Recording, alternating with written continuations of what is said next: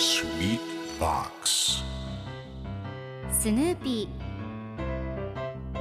それはチャールズ・シュルツが1950年から50年もの間描き続けたアメリカの漫画「ピーナッツ」に出てくるオスのビーグル犬。主人公の少年チャーリー・ブラウンの飼い犬です。気が弱くて自分に自信が持てないチャーリー・ブラウンをはじめいろんな個性を持つ子どもたちが繰り広げる人間模様に人生の哲学を感じるのは私だけでしょうか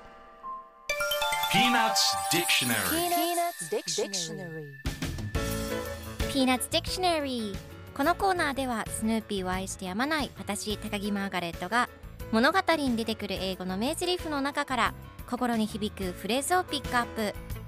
これを聞けばポジティブに頑張れるそんな奥の深い名言を分かりやすく翻訳していきますそれでは今日ピックアップする名言はこちら You're not gonna catch me living here for the rest of my life You're not gonna catch me living here for the rest of my life 残りの人生ここにいると思ったら大間違いよ今日のコミックは1986年11月13日のものですサリーとチャーリー・ブラウンが一緒におしゃべりをしています。ソファーで本を読んでいるチャーリー・ブラウンにサリーが人生一生同じところに居続ける人もいる。でも私は違う。大人になったら私は出ていくわ。残りの人生一生ここにいると思ったら大間違いよ。と言うとチャーリー・ブラウンがここにいたくないの？と聞きます。するとサリーがここってどこ？と質問しています。